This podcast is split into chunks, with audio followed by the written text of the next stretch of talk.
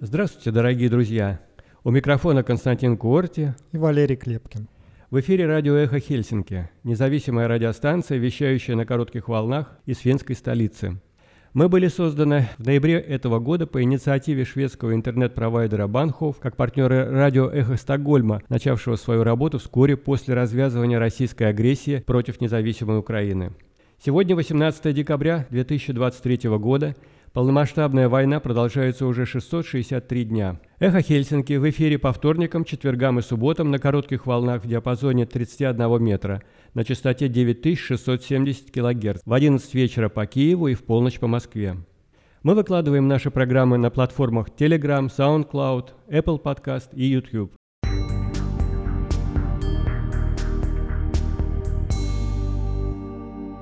Сегодня в нашем выпуске – в Финляндии арестован Ваислав Торден по подозрению в совершении военных преступлений в Украине. Путин пригрозил Финляндии проблемами из-за ее вступления в НАТО. В выходные ситуация на границе была стабильной. Пограничная служба заверила, что усиленно контролирует всю границу. Эпидемия гриппа продолжается, а коронавирус распространяется, хотя осенний пик уже пройден. Евросоюз принял 12-й пакет санкций. Financial Times сообщает, что Евросоюз может лишить Венгрию права голоса, чтобы согласовать пакет помощи Украине. Европа компенсирует Украине недостаток помощи США, сообщил глава Министерства обороны ФРГ. Швеция и Дания договорились о поставках Украине боевых машин пехоты CV-90. Вооруженные силы Украины получат 10 тысяч боеприпасов от немецкой компании Rheinmetall. ВСУ получили новые произведенные в Украине дроны – Украинские удары по объектам Черноморского флота изменили схему действий российских военно-морских сил, заставив российские силы переместить некоторые корабли Черноморского флота из своей главной базы в оккупированном Севастополе. В офисе главкома ВСУ Залужного найдено прослушивающее устройство. Легион Свободы России взял на себя ответственность за рейд в Белгородской области. Кремль получил миллиард 250 миллионов долларов после ухода западных компаний из России, сообщает Нью-Йорк Таймс. Россияне, уехавшие в Сербию из-за войны, попали в новую ловушку. Их преследуют местные власти и спецслужбы России, говорится в репортаже «Медузы». Задержана Ольга Суворова, одна из участниц выдвижения Екатерины Дунцовой. Навального ищут уже 13 дней. Суд приостановил рассмотрение исков Навального до установления его местонахождения. В отношении Бориса Акунина возбудили уголовное дело. Мы продолжаем цикл заметок искусствоведа Александра Кулакова о культурной жизни Финляндии. Сегодня в эфире он с рассказом об истории и постоянной экспозиции музея Синебрюхова. Сегодня мы начинаем вспоминать трагические страницы финской истории, связанные с Зимней войной. Историк Евгений Балашов, автор нескольких книг и многочисленных публикаций, будет говорить о том, как она начиналась.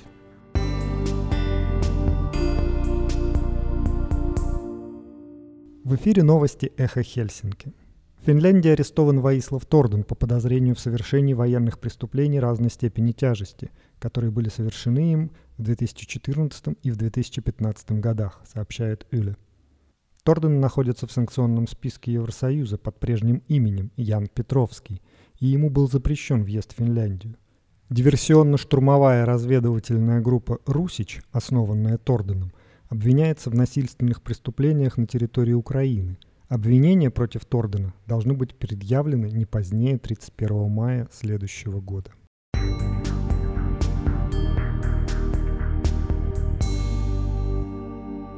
Путин пригрозил Финляндии проблемами из-за ее вступления в НАТО – Проблем не было, теперь будут, потому что мы будем создавать Ленинградский военный округ и концентрировать там определенные воинские подразделения, заявил российский президент в интервью телеканалу «Россия-1». При этом, по утверждению Путина, у России нет никаких резонов, никакого интереса, ни геополитического, ни экономического, ни военного, воевать со странами НАТО. Предостережение Байдена о том, что в случае победы над Украиной Россия может напасть на одну из стран Альянса, Путин назвал полной чушью. Россия, вероятно, сможет пополнить свои силы у финской границы до прежней численности войск через 2-3 года после окончания войны в Украине, сказал Юли подполковник Янне Пуккела из Университета национальной обороны. Создание новых подразделений, о которых в воскресенье говорил президент России Владимир Путин, займет гораздо больше времени, считает эксперт. Впрочем, заявление Путина о создании Ленинградского военного округа не ново. Об этом год назад объявил министр обороны Сергей Шойгу – По словам подполковника, с тех пор из России не поступало никаких новых сведений относительно осуществления данного плана.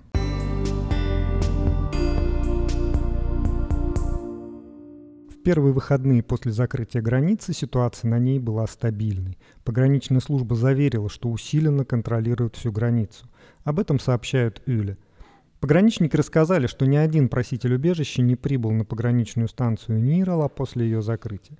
А ранее один проситель убежища незаконно перешел границу между Финляндией и Россией по пересеченной местности недалеко от пункта пропуска Ваалимаа. Вчера еще один человек перелез через забор пропуска на финскую сторону и сообщил, что хочет получить убежище в Финляндии. За эту ночь не было попыток пересечь границу. Люди, которые оставались у закрытой границы в выходные, покинули ее к воскресенью.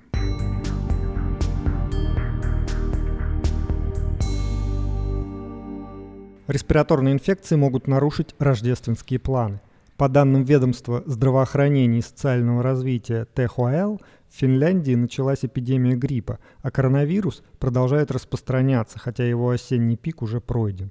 Также начинается эпидемия РСВ. Старший врач ведомства здравоохранения и социального развития Ханна Ноххиняк сказала, что на данном этапе широкое распространение вирусов является нормальным явлением. Главный врач ведомства напоминает, что при симптомах болезни следует отказаться от встреч с родственниками в Рождество – Распространение вирусов, вызывающих инфекции дыхательных путей, способствует то, что люди чаще встречаются в помещениях, а также подходящая температура и влажность.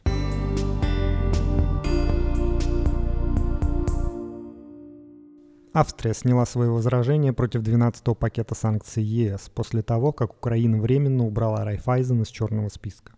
Поэтому ЕС принял 12-й пакет санкций. В него вошли следующие меры – Прямой запрет на российские непромышленные природные и синтетические алмазы, а также ювелирные изделия с бриллиантами, начиная с 1 января 2024 года. Косвенный запрет на импорт российских алмазов при их обработке в третьих странах, включая ювелирные изделия с бриллиантами российского происхождения, будет вводиться постепенно, с 1 марта 2024 года и завершится к 1 сентября следующего года. Следующей мерой является исключение из ограничений на ввоз предметов личного пользования, таких как предметы личной гигиены и одежды, а также для автомобилей с дипномерами. Страны Евросоюза могут разрешить въезд автомобилей граждан ЕС, живущих в России, при условии, что они не предназначены для продажи и используются исключительно в личных целях. Следующей мерой является то, что экспортеры из Евросоюза должны будут по контракту запрещать реэкспорт в Россию ряда товаров при продаже в третьи страны, за исключением стран-партнеров. Запрещенные товары, используемые в российских военных системах, авиационные товары и оружие. Также расширяется список запрещенных товаров. К ним добавлены химикаты, литиевые батареи, термостаты, двигатели постоянного тока и сервоприводы для беспилотных летательных аппаратов предельный зеркальный чугун, медная проволока, алюминиевая проволока, фольга, трубы.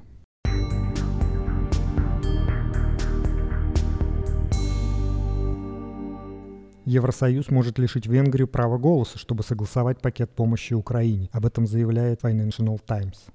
По словам источников издания, для этого может быть задействована седьмая статья договора о Европейском Союзе 2007 года – которая позволяет лишать страну права голоса в связи с нарушением европейского законодательства. Этот процесс может быть заблокирован любой страной ЕС, однако после недавних выборов в Польше, где к власти пришла либеральная оппозиция, у Венгрии не осталось гарантированного защитника в Евросоюзе, пишет Financial Times. Источники издания отмечают, что многие страны ЕС обеспокоены возможностью применения этого самого мощного оружия ЕС против государств-члена. Европейские чиновники намерены переубедить премьер-министра Венгрии Виктора Орбана, который отказывается согласовать помощь Украине, продемонстрировав ему настоящую цену изоляции внутри ЕС. В случае, если эта практика не сработает, то остальные страны Евросоюза могут заключить соглашение о помощи Киева без участия Венгрии, но это займет больше времени и станет лишь временным решением, пишет Financial Times.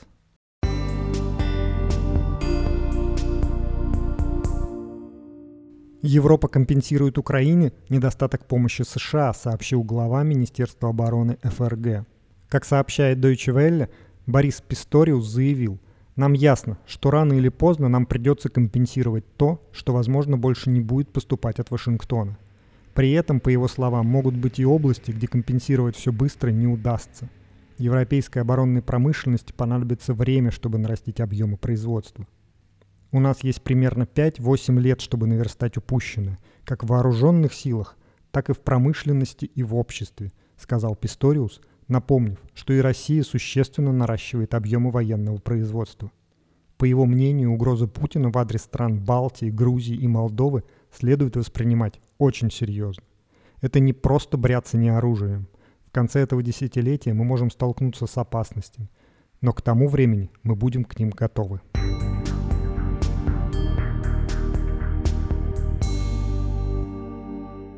Министры обороны Швеции и Дании договорились о дальнейшей поддержке Украины. BBC сообщает, что соглашение предусматривает в частности поставки Киеву боевых машин пехоты CV-90 шведского производства. Финансовый вклад Дании в рамках этого соглашения составит 1,8 миллиарда датских крон. Это около 264 миллионов долларов. Это важный шаг для поддержки сил обороны Украины совместно с Данией, мы будем использовать производственные возможности для обеспечения поставок в Украину новых боевых машин CV-90, сказал министр обороны Швеции Пол Йонсон. В течение этого года Швеция уже передала Украине 50 БМП, которые показали высокую эффективность в ходе боевых действий. Киев запросил у Стокгольма дополнительные поставки этой техники.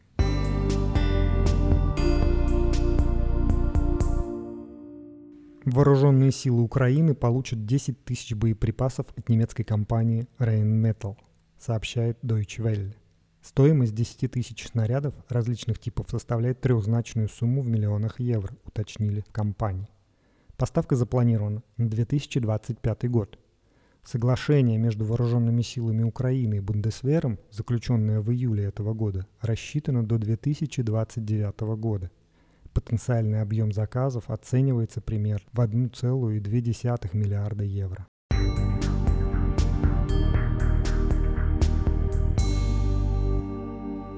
Вооруженные силы Украины получили первую партию дронов «Камикадзе» AQ-400 «Коса». Об этом сообщила компания-разработчик беспилотников Terminal Autonomy.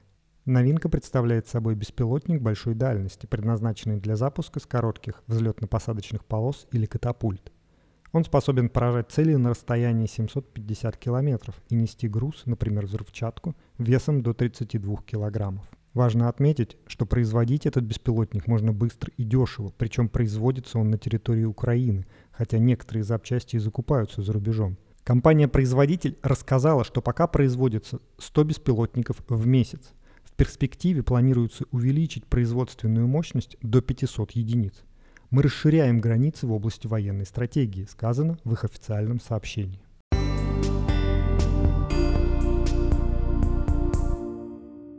Украинские удары по объектам Черноморского флота изменили схему действий российских военно-морских сил, заставив российские силы переместить некоторые корабли Черноморского флота из своей главной базы в оккупированном Севастополе. Об этом пишет Американский институт изучения войны в сводке от 17 декабря. Летом и осенью 2023 года украинские войска начали успешную кампанию упреждающего удара по российскому Черноморскому флоту, целью которой было сорвать попытки России установить фактическую блокаду украинских портов и подорвать способность Черноморского флота проводить военно-морские операции в Черном море. В результате Черноморский флот России переводит военно-морские силы из Крыма и расширяет небольшой порт в Абхазской Ачамчире, сообщает Институт изучения войны, ссылаясь на спутниковые съемки. Оттягивание российского флота от побережья аннексированного Крыма затруднило возможность российских кораблей вмешиваться в морскую торговлю в западной части Черного моря. Таким образом, украинские удары по объектам Черноморского флота помогли Украине использовать Черноморский зерновой коридор – а международная поддержка коридора продолжает расти, несмотря на выход России из зерновой сделки, констатируют аналитики.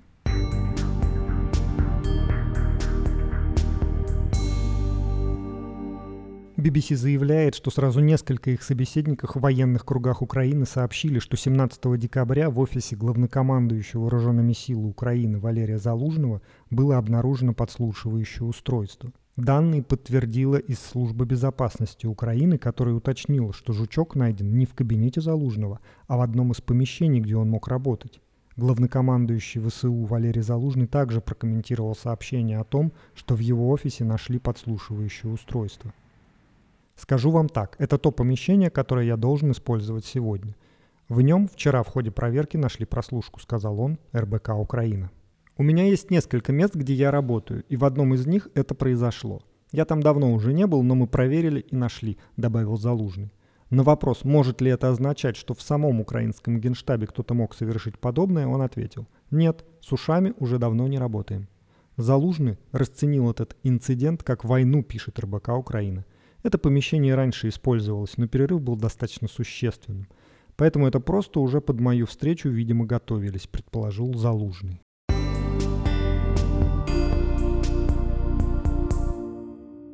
Легион Свободы России в своем телеграм-канале заявил о своей причастности к воскресному нападению в Белгородской области. В сообщении утверждается, что штурмовые группы Легиона выполнили все поставленные задачи и успешно вернулись на территорию Украины. В Легионе также заявили, что в результате атаки был уничтожен взводный опорный пункт российских войск. Издание «Астра» сообщает, что двое российских пограничников ранены во время боя 17 декабря в Белгородской области – Официально власти не сообщали о пострадавших. Телеграм-канал «Шот» утверждает, что во время боя были убиты трое бойцов диверсионно-разведывательной группы. По информации канала, боестолкновение продолжалось примерно 30 минут. По версии ШОТ, с российской стороны потерь нет. Главное управление разведки Министерства обороны Украины заявило об атаке противников кремлевского режима в Белгородской области.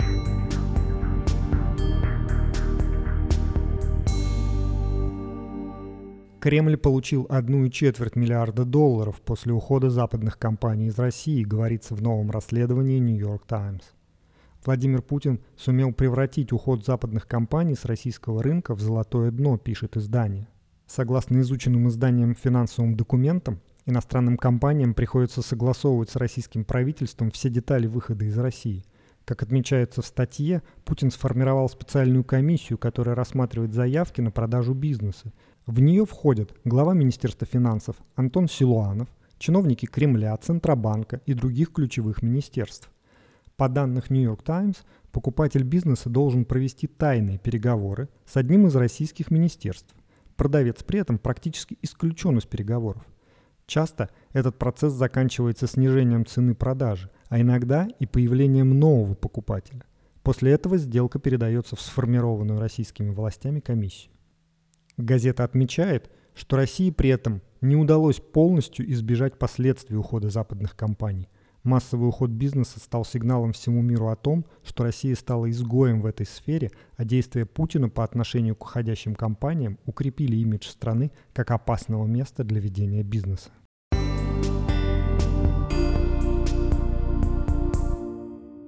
Это территория Путина, говорится о Сербии в репортаже Лилии Епаровой в издании «Медуза».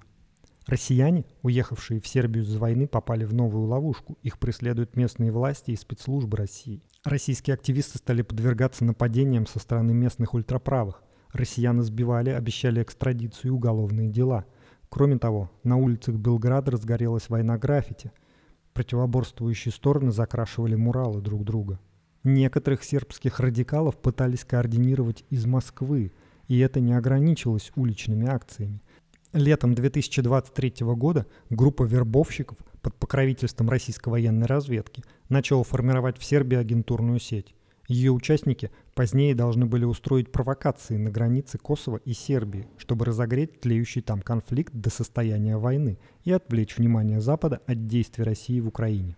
Среди тех, кто занимался вербовкой, был байкер Александр Залдостанов по кличке Хирург и даже сын бывшего президента Югославии Слободана Милошевича Марко. Силовая операция была разработана во всех подробностях, но, по словам собеседников «Медузы», денег на этот агентурный проект так и не выделили. Любую провокацию, которую могли устроить в Косове, перебила новая война на Ближнем Востоке.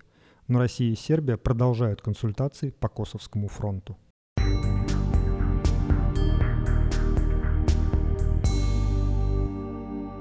Екатерину Дунцову и ее соратников продолжают преследовать неприятности. На этот раз силовики задержали в аэропорту Красноярска правозащитницу, участницу движения «Мягкая сила» Ольгу Суворову, которая возвращалась со встречи инициативной группы по выдвижению Екатерины Дунцовой в президенты России. Суворова подозревают по статье 306 Уголовного кодекса в том, что она якобы написала ложный донос на сотрудника экономического отдела МВД с целью проведения доследственной проверки. Уголовное дело против правозащитницы, вероятно, связано с событиями октября этого года. По ее словам, она пришла в отделение полиции по просьбе потерпевшей от мошеннических действий женщин, но сама стала жертвой насилия со стороны сотрудника отдела по борьбе с экономическими преступлениями по Красноярскому краю Белоусова.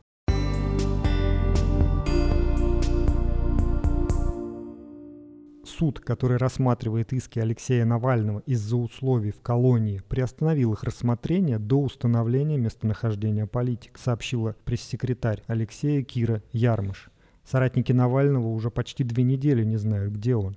15 декабря во ФСИН сообщили, что он убыл из Владимирской колонии в исправительное учреждение в другом регионе в соответствии с приговором по экстремистскому делу. Куда именно его увезли, в ведомстве не уточнили. Тем временем Комитет по правам человека ООН удовлетворил просьбу соратников Алексея Навального о мерах в связи с его исчезновением. Сегодня они запросили представителей России немедленно предоставить информацию о местонахождении и состоянии здоровья Навального, а также обеспечить доступ адвокатов к нему, написала в своем сообщении в сервисе микроблогов X Мария Певчих. С просьбой к ООН посодействовать в установлении местонахождения Навального, как следует из опубликованного певчих ответа организации, соратники политика обратились 13 декабря.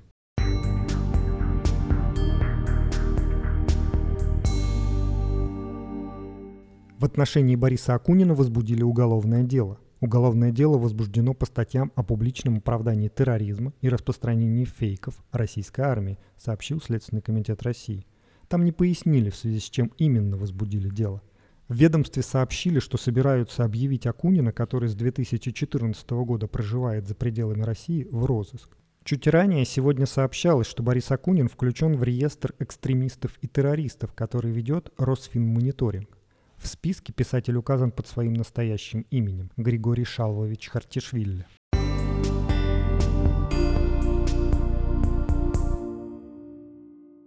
Вы слушаете радио «Эхо Хельсинки».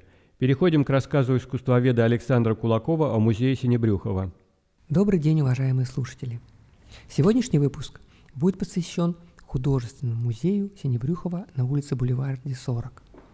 В доме, построенном в 1842 году, началась и закончилась эпоха коллекционирования произведений искусства двух увлеченных людей – их коллекция до сих пор является крупнейшей частной коллекцией старых мастеров в странах Северной Европы. Но обо всем по порядку. В Финляндии Синебрюховы поселились в конце XVIII века. Петр был первым представителем старого русского купеческого рода из Владимирской губернии, кто стал купцом в Кюменлаксо. После его смерти в 1805 году дело унаследовал старший сын Николай – уже в 1817 году он становится поставщиком провизии для русского гарнизона, расквартированного в крепости Виапури, ныне Соминлинна. Николай сумел расширить свое торговое предприятие, получив разрешение на винокуренное производство и далее на варенье пива. Несмотря на то, что всю свою жизнь он прожил в скромной квартире в крепости, он все же затевает строительство большого загородного дома на территории Хиеталахти – тогда пригорода Хельсинки, где также располагались его пивоварня и винокуренный завод. Строительство особняка было завершено в 1842 году, но Николай так никогда и не переехал в свой дом. Он умер в 1848 году, не оставив прямых наследников. Младший брат Николая Павел жил со своей семьей в этом доме и унаследовал после смерти брата дело, которое превратил в одну из крупнейших компаний Финляндии – Хотя срок исключительного права на производство алкоголя вышел, ему удалось сохранить пивоварню в качестве основополагающего актива всей своей компании. Его сын Павел Синебрюхов является собирателем искусства и нашим главным героем. С согласия матери он возглавил компанию после того, как его старший брат и наследник отказался от ведения дел. На тот момент Павлу было всего 29 лет – но он очень быстро показал, что является эффективным управленцем и успешным бизнесменом. В первый же год своего руководства, в 1888 году, Павел реорганизовал компанию в акционерное общество. Он инвестировал активы компании в различные акции и облигации, приумножая семейный капитал. В 1917 году Павел скончался, и пивоварня перешла в собственность семьи его сестры. Это было связано с тем, что наследников Павел не оставил. В настоящее время завод принадлежит датской компании «Карлсберг». Так с чего же началась история коллекционирования? В то время, когда Павел еще не был обременен заботами управления компанией, он познакомился с шведской актрисой Фанни Грен. Их общение достаточно быстро переросло в крепкое чувство, и в 1883 году они поженились. Свое свадебное путешествие они отправились в Европу, где посещали художественные галереи и выставки – там они познакомились с художественными сокровищами, что впоследствии стало началом собирательства длиною в 30 лет. Павла Павловича особенно интересовали шведские портреты и работы старых голландцев, в то время как Фанни с не меньшим азартом собирала фарфор. Оба они любили миниатюры и ценили редкую старинную мебель. Павел и Фанни проживали в том же особняке, что когда-то построил дядя Николай – Первый этаж был отведен для нужд конторы, тут же размещались комнаты прислуги. На втором этаже по уличной стороне разместились парадные залы, а по стороне, которая выходила окнами в парк, расположились жилые покои семьи. Парадная часть дома в своем убранстве не была подчинена какому-то одному стилю. Комнаты оформлены в соответствии с их назначением. Но также коллекция живописи и предметов декоративно-прикладного искусства хозяев диктовали условия – После того, как дом стал музеем после смерти хозяев в 1921 году, интерьеры, наполненные произведениями искусства, сохранились без изменений. В таком виде музей просуществовал до 1939 года, до момента своего закрытия из-за начавшейся войны. Коллекция была взята под охрану и эвакуирована. Дом был поврежден во время бомбардировки – а после войны сдан в аренду химической лаборатории Высшей технологической школе. В 1960-е годы государство выкупило здание, полностью отремонтировало и переоборудовало его для музейных нужд. Реконструкция и восстановление интерьеров были завершены в 2002 году. И в 2003 году музей наконец открылся в знакомом для нас виде. В настоящее время воссозданы интерьеры четырех парадных залов – Первая гостиная, в которую вы попадаете сразу с парадной лестницы, это гостиная в стиле ампир, оформленная еще родителями Павла. Здесь вы увидите характерные для этого стиля тяжелые драпировки, мебель из твердых пород дерева с ножками в виде львиных лап, а в формах подлокотников и спинок прослеживаются популярные мотивы в виде крылатых колчанов для стрел, фигур сфинксов и грифонов. Все это – является вдохновением египетской компании Наполеона, а также различных форм крылатых женских фигур, богинь дельфинов, лебедей. Интерес к, ним возник в результате раскопок в Помпеях и Гуркуланами. Роспись потолка также была выполнена в стиле ампир. Сохранились лишь части оригинальных потолочных фресок, которые были обнаружены во время ремонта. Это позволило сделать консервацию имеющихся фрагментов и дополнить отсутствующие. Драпировка и обивка были переделаны по оригинальным образцам в Лионе, а кружевные занавески на окнах в Швейцарии. Новые обои изготовлены в Финляндии по традиционной технологии. После гостиной вы попадаете в салон, который был оформлен в густавианском стиле, с приглушенными розовыми цветами на стенах, драпировками на окнах и пастельными тонами того же розового на обивке мебели. На стенах многочисленные картины, поддерживающий заданный тон эпохи. Все это создает легкость и изысканность интерьера. Предполагается, что для Павла и Фани послужили вдохновением на оформление комнаты именно в этом стиле салон графини Вильгельмины фон Хальвель в Стокгольме, а также большая густвианская выставка 1891 года, которая заново представила этот стиль. Возможно, Синебрюховы посещали эту выставку, будучи в Стокгольме. Изысканный паркет с интарсией дополнен восстановленными элементами. Потолок также представляет собой реконструкцию по фотографиям 1912 года. Две изразцовые печи по углам комнаты, к сожалению, не удалось восстановить, но развеску картин постарались сделать максимально приближенной к оригиналу. Из салона вы попадаете в гостиную, которая отвечала за мужскую часть дома. Это кабинет Павла, который также был и диванной, и курительной комнатой, где мужчины уединялись, чтобы пообщаться с бокалом в руке и обсудить дела. Обстановка включала письменный стол и стул, кожаный угловой диван с подушками с кисточками, своего рода атаманка, несколько кресел и стол. Пол был покрыт леопардовой шкурой и восточными коврами. На стенах висели портреты и пейзажи голландских художников XVII века – не все предметы в кабинете сохранились, но большая часть мебели оригинальна. Картины висят на своих прежних местах, а стены, как и прежде, покрыты тканевыми драпировками. Отделка потолка представляет собой реконструкцию. И, наконец, последняя комната – столовая. Она оформлена в стиле голландского барокко. Здесь он представлен массивными шкафами, фарфором из Делфта и Китая.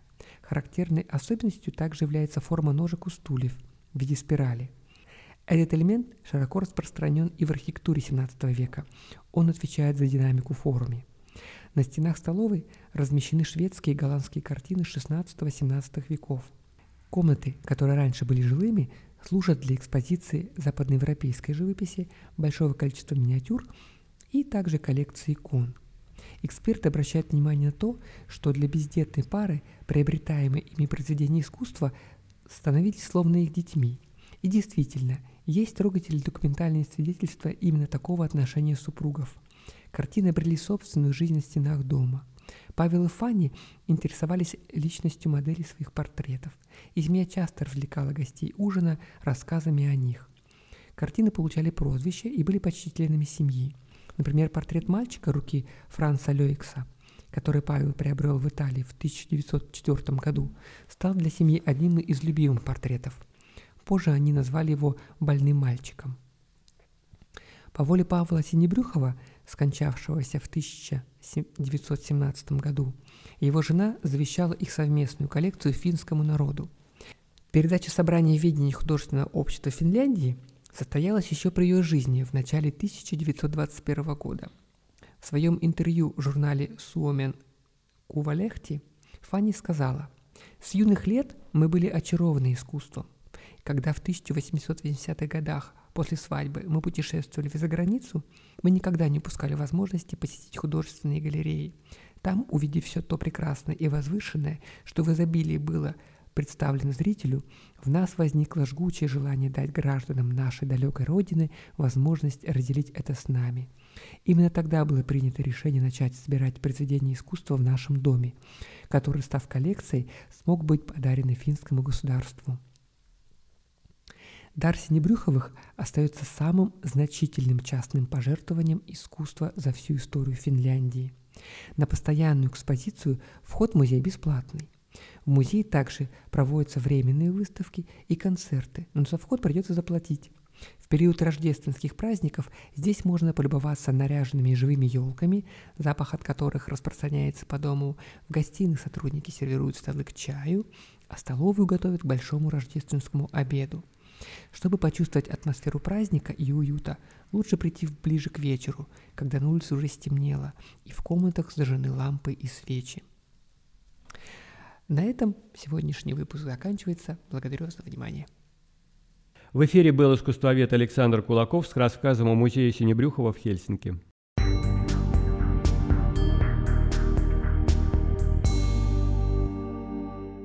Чуть более 84 лет назад Советский Союз напал на Финляндию, и таким образом началась Зимняя война или по-фински Талвисота.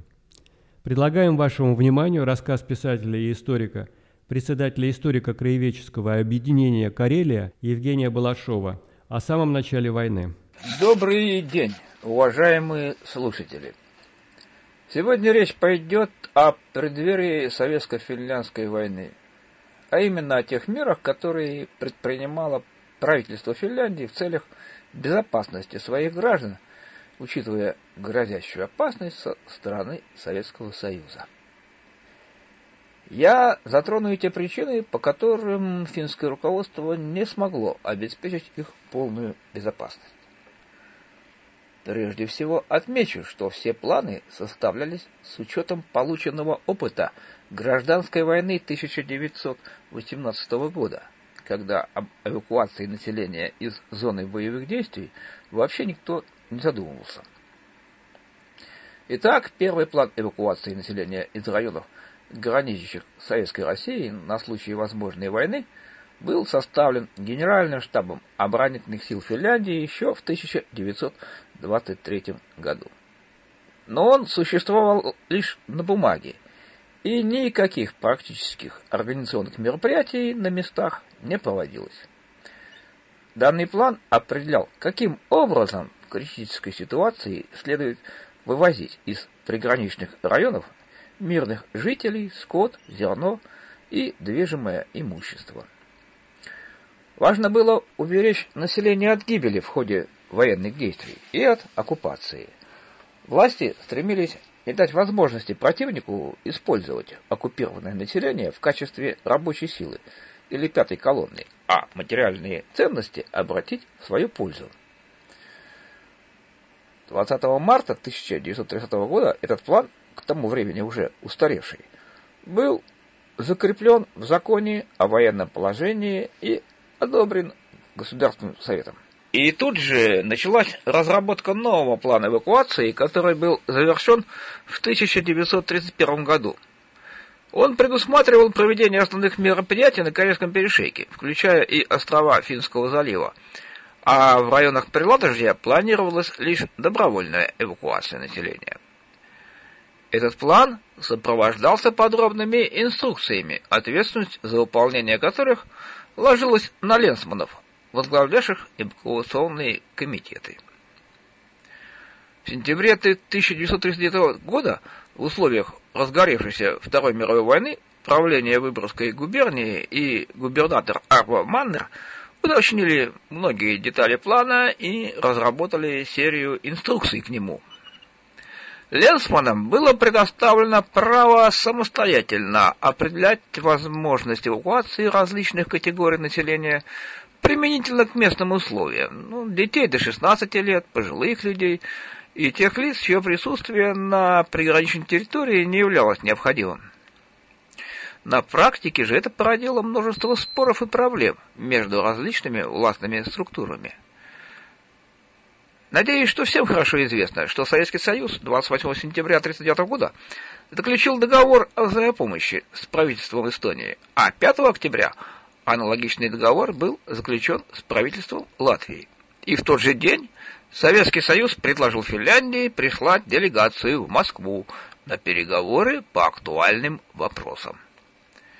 Финское правительство, предполагая, что эти актуальные вопросы будут касаться подписания такого же договора о взаимопомощи, приняло меры повышенной готовности ко всякого рода неожиданностям, объявив 9 октября внеочередные военные сборы – а одновременно, в соответствии со сложившейся обстановкой, было отдано распоряжение правлению Выборгской губернии о проведении добровольной эвакуации населения.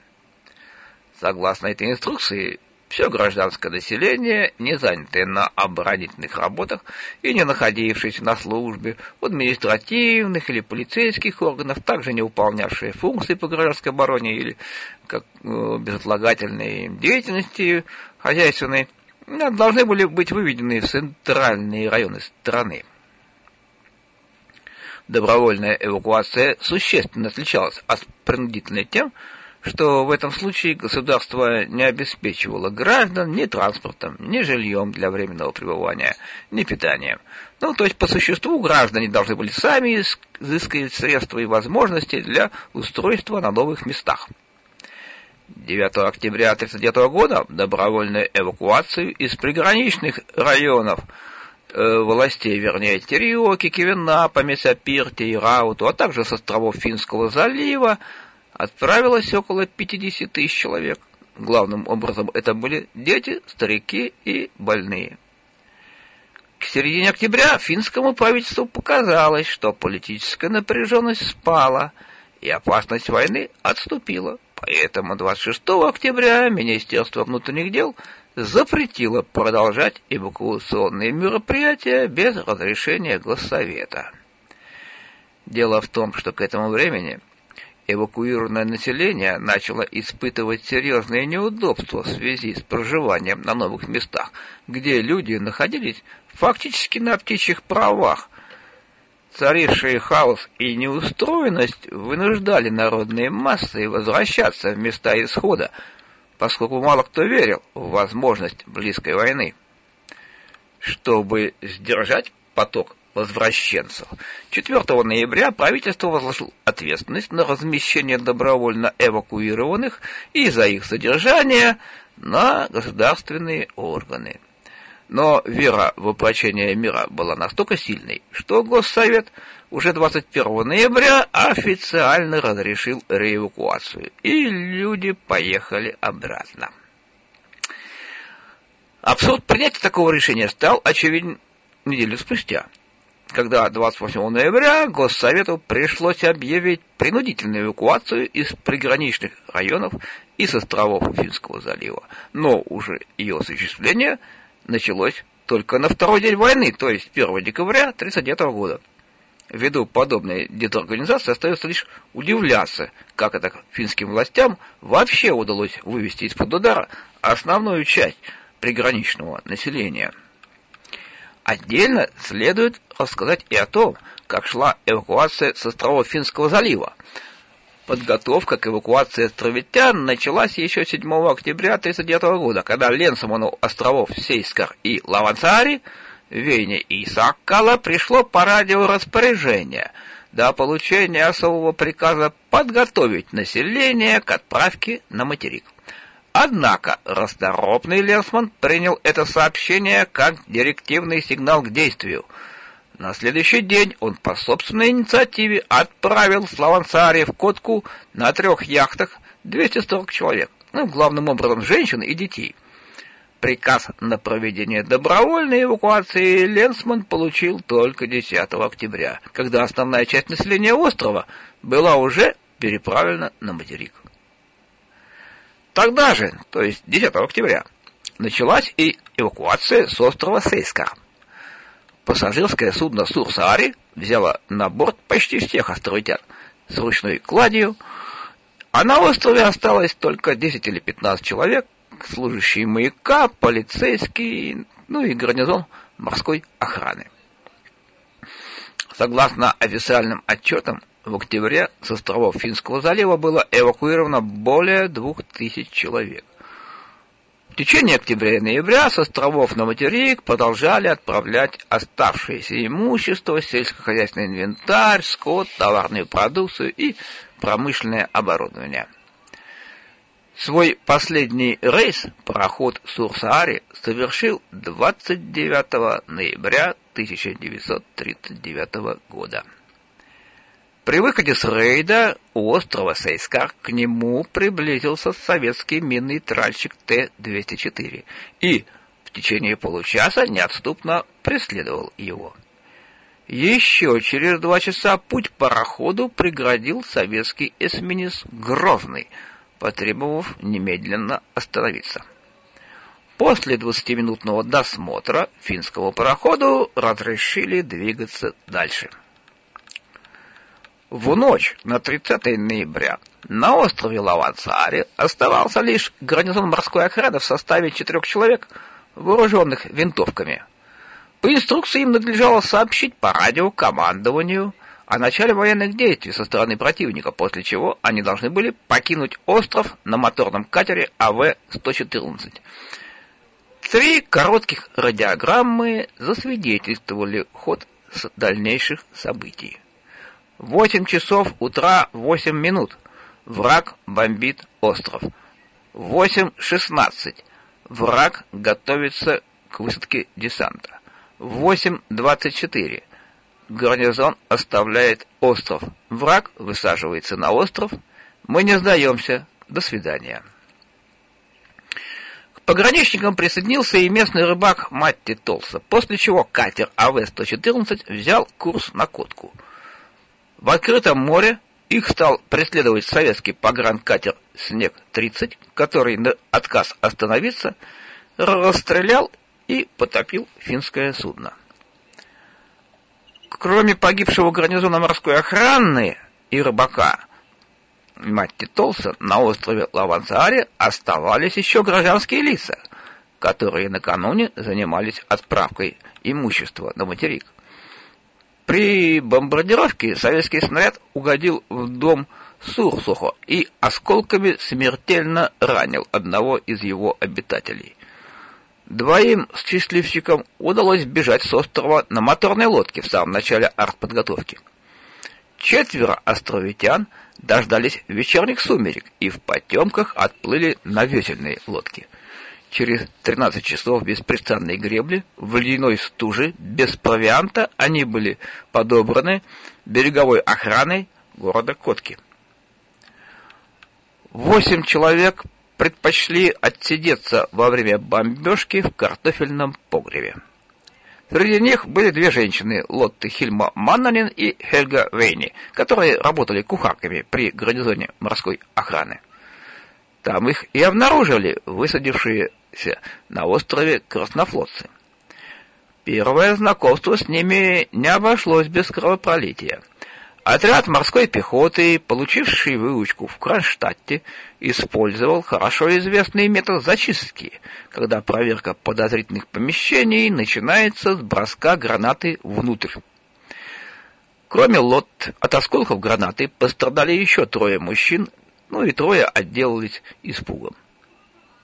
Выбравшиеся наружу окровавленные пленники были обысканы, после чего припровождены на судно, где не было ни врача, ни медикаментов. Первую помощь раненым оказали лишь через сутки в госпитале в Лужской губе. Всех остальных отправили в Рейнбаум на допрос в отдел УНКВД.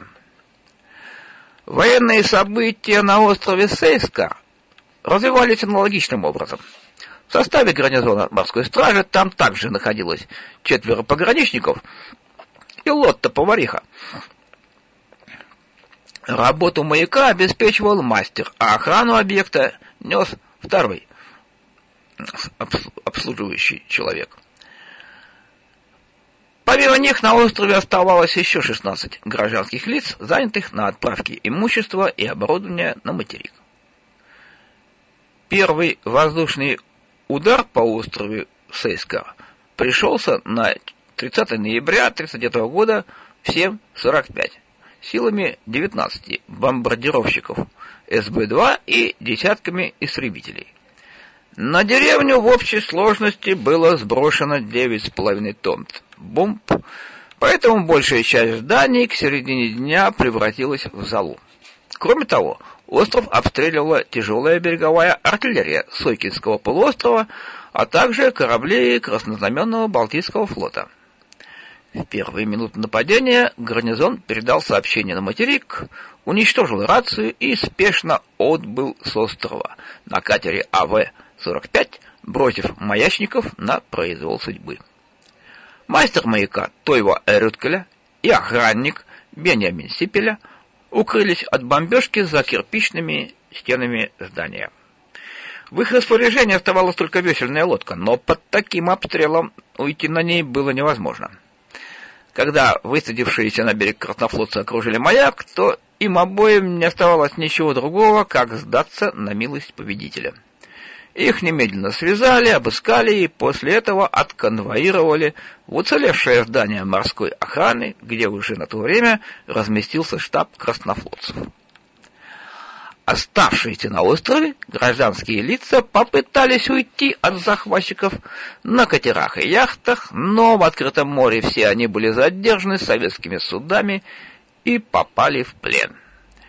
Юса Симола при пересадке со своего катера в советскую шлюпку успел поставить рычаг газа на полный ход, и пустой катер ринулся в сторону финского берега, где и был позднее обнаружен морской охраной города Котки. Советские моряки не успели расстрелять его из орудий, что обычно делали при каждом таком случае. Оказавшихся на советских судах беглецов допросили. Однако переводчиков среди краснофлотцев не было. А знающие русский язык финские пленники не пожелали раскрывать своих способностей к общению. Корабли еще сутки ходили между островами, порой изрыгая залп бешеного огня, пока не встали на якорь в гавани Лужкой губы для пополнения боекомплекта. Всех пленников сняли с борта на берег, посадили в грузовик и отправили в Рейнбаум, где находился отдел УНКВД. Каждому из них э, пришлось перенести небольшой допрос, а одному из э, группы Антону э, Рюткеля это местечко было хорошо известно. Э, в 1921 году советское патрульное судно задержало его катер в нейтральных водах Финского залива, и весь экипаж провел несколько суток в Эренбауме. Второй аналогичный случай произошел в 1935 году. Антон помнил своих дознавателей еще с тех пор, а вот они, к счастью, припомнить его не смогли. Хорошее знание русского языка, которое первое время он тщательно скрывал, позволило ему сориентироваться в окружающей обстановке и понять, как следует отвечать на поставленные вопросы. Прежде всего, дознавателей интересовало отношение пленников к Шуцкору. В то время в Советском Союзе господствовало совершенно извращенное представление о Шускоре, что он являлся якобы ультрареакционной политической организацией. Антон быстро сообразил, что предпочтительнее будет категорически отрицать свое членство в ней. Тем более, что он сам с 1917 по 1922 год занимал пост начальника Шискора острова Сейскар. Тот же совет он дал и остальным своим сокамерникам, которые поголовно являлись членами Шускора. В числе пленников с острова Сейскар оказался и выходец из Ингерманландии, Павел Баранов, поменявший в 1920-х годах свое имя и фамилию э, на Паво Павелота. Он прекрасно знал русский язык. Из Рейнбаума пленников отправили на допрос в Кронштадт, где несколько дней они провели в тюремных камерах. Кронштадтских следователей интересовали вопросы политического и военного характера. Допросы не затянулись, и уже через двое суток всех пленников отправили обратно в гавань, а 5 декабря посадили на корабли и переправили на остров Сайскар. Такая рокировка была не случайной. Советское политическое руководство решило разыграть спектакль, подобный польскому походу. Островитянам предстояло выступать в роли освобожденных рыбаков, радостно приветствующих своих избавителей от гнета помещиков и капиталистов. С этой целью их вернули на остров и определили на жительство в дом Антона Рюткеля, где вполне хватило места всем 24 пленникам. В общей сложности в советский плен попало около двух с половиной тысяч гражданских лиц, а после окончания военных действий Советский Союз возвратил Финляндию по финским данным 2389 человек, из них 1757 жителей Суярского прихода, так называемый выступ Суаряры, э, Хюрсельский выступ, 305 из Печенги, Петсама, 254 жителей прихода Сомусалми и 73 человека с Карельского перешейка и островов Финского залива. Точное количество изъявивших желание остаться на территории Советского Союза до сих пор неизвестно. Согласно документам, хранящимся в Национальном архиве Финляндии, а также по сведениям, содержавшимся в финских и в советских и российских публикациях, на территории Карельского перешейка, а также на островах Финского залива за период с 30 ноября 1939 года по 25 марта 1940 года было выявлено 130 лиц иностранного подданства, включая и лиц без гражданства. Имеется предположение, что таковых могло быть больше. Однако установить точное количество интернированных граждан не представляется возможным до тех пор, пока архив ФСБ не станет доступным для всех, без исключения исследователей. Часть завербованных оперативной группы у НКВД по Ленинградской области лиц иностранного происхождения получила агентурные клички, советские паспорта и вымышленные фамилии, под которыми эти люди продолжали жить и работать в различных регионах Советского Союза.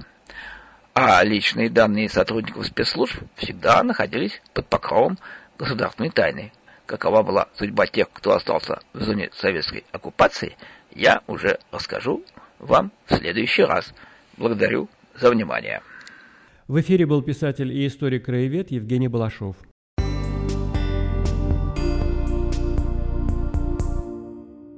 Наша сегодняшняя программа подошла к концу. Напомню, что «Эхо Хельсинки» в эфире по вторникам, четвергам и субботам на коротких волнах в диапазоне 31 метра на частоте 9670 кГц в 11 вечера по Киеву и в полночь по Москве. Мы выкладываем наши программы на платформах Telegram, SoundCloud, Apple Podcast и YouTube. Всего вам доброго и до новых встреч в эфире. С вами были Константин Куорти и Валерий Клепкин. До свидания. До свидания.